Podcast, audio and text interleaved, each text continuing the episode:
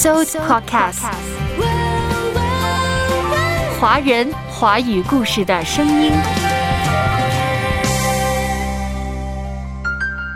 有问有答，有歌有曲，有心有意。玻璃心，回应你的好奇心。回应你的好奇心。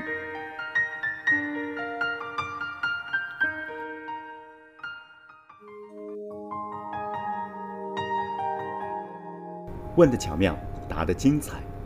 玻璃心再次欢迎你。关于借腹生子，这个听上去复杂，看上去呢涉及很多层面的问题，在基督教，在圣经的背景上，作为一个属神的人，怎么去看呢？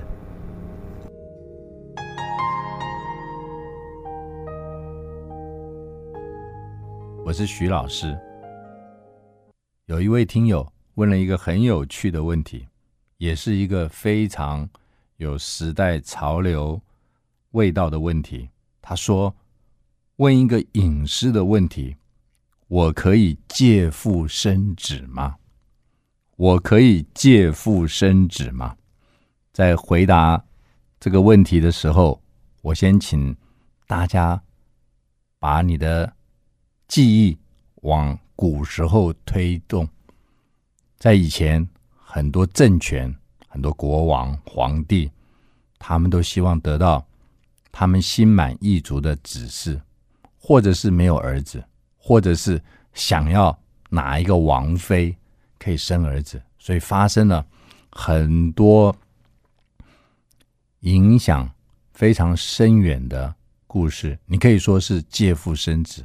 你可以说是狸猫换太子，甚至有很多富贵人家，他们想尽办法要得到一个孩子，所以娶妾也没办法生，甚至就产生借腹生子。在过去的中外历史都有这样的事情，可是你会发现，好像这个时代越来生子产子越来越少。那很多人想要得到一个儿子也没办法，甚至女儿也没办法。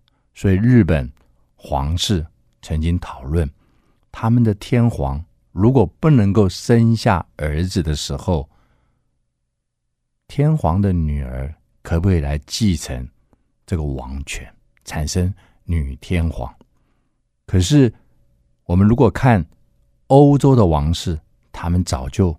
在几百年前就跨越了这一步。现任的英国女王，她的封号是伊丽莎白二世，她就是女皇。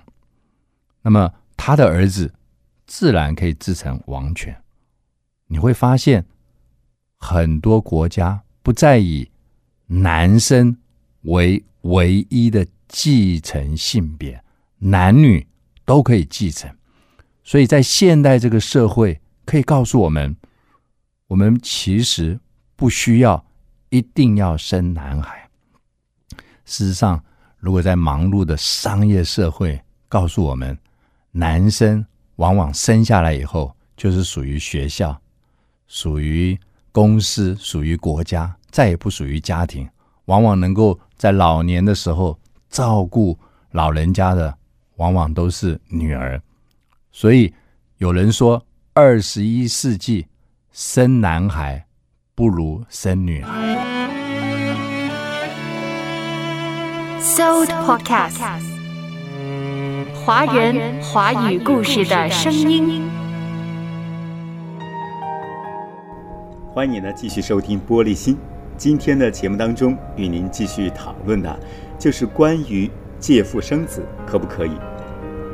那么今天做客玻璃心的呢是徐老师，他要清楚，他要进一步的去将借腹生子在今天到底可不可以呢做一个总结性的回应。欢迎你呢继续的收听。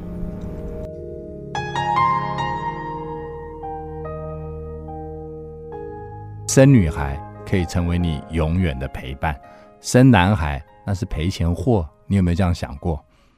那么我们回到。圣经来看，圣经一直是认为生儿育女，这是上帝给我们每一个人的恩典，也是上帝放在我们生命中的一个记号。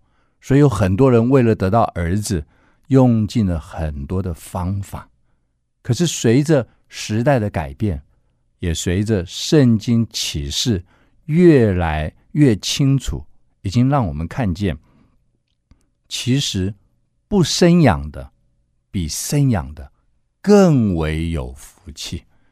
所以，我们需不需要借腹生子，其实牵扯到四个层面：法律，牵扯到医学，牵扯到科学，更牵扯到教育。现在许多国家都鼓励他们的孩子能够在一个健康的环境中成长，所以欧美很多国家，他生了四个、五个小孩，男女都有，他要领养一个，是男是女都可以，因为他们喜欢孩子能够受到安全、健康的照顾。可是反观我们中国人，我们常常是为了得到指示。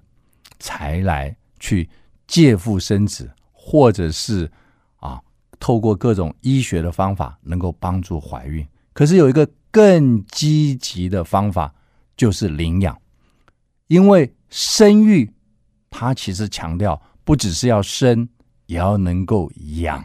如果不能够养，那你就会发现，很多时候孩子是可怜的，甚至未来成为社会和家庭。共同的问题，所以在现代已经透过法律、科学、医学、教育告诉我们，领养比借腹生子更棒，好一百倍。各位听友，如果你有这个困扰，我鼓励你去领养，可以享受更大的祝福。Supercast。华人华语故事的声音。